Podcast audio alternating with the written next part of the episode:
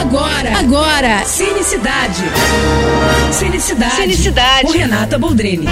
Semana do Dia das Crianças chegando e eu quero te dar uma dica muito legal, viu? Para levar a molecada para espairecer no cinema com a única estreia voltada para elas essa semana, inclusive. Não deixa de ver essa fofura de animação, Aimbo, a guerreira da Amazônia.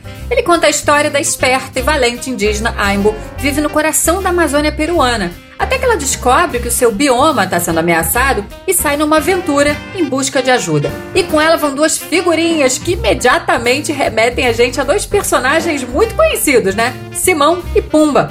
É uma espécie de homenagem aos personagens do Rei Leão mesmo. Aqui eles são os divertidos guias espirituais dela, que estão na figura de uma anta e um tatu-bola. Olha, graficamente o filme é muito bem feito e traz temas importantes como sustentabilidade, preservação do meio ambiente, a força dos povos indígenas, inclusive menciona algumas lendas indígenas, além de ser uma aventura super divertida e bonitinha. Então vale conferir no cinema, hein? Lembrando que você comprando pela ingresso.com, você já garante ali o seu assento com distanciamento do bloqueio automático ao seu redor, tá? Então dá para curtir um cineminha com segurança. É isso, e se quiser me acompanhar, corre lá no meu Instagram, arroba Renata Boldrini. Tô indo, mas eu volto Sou Renata Boldrini, as notícias do cinema.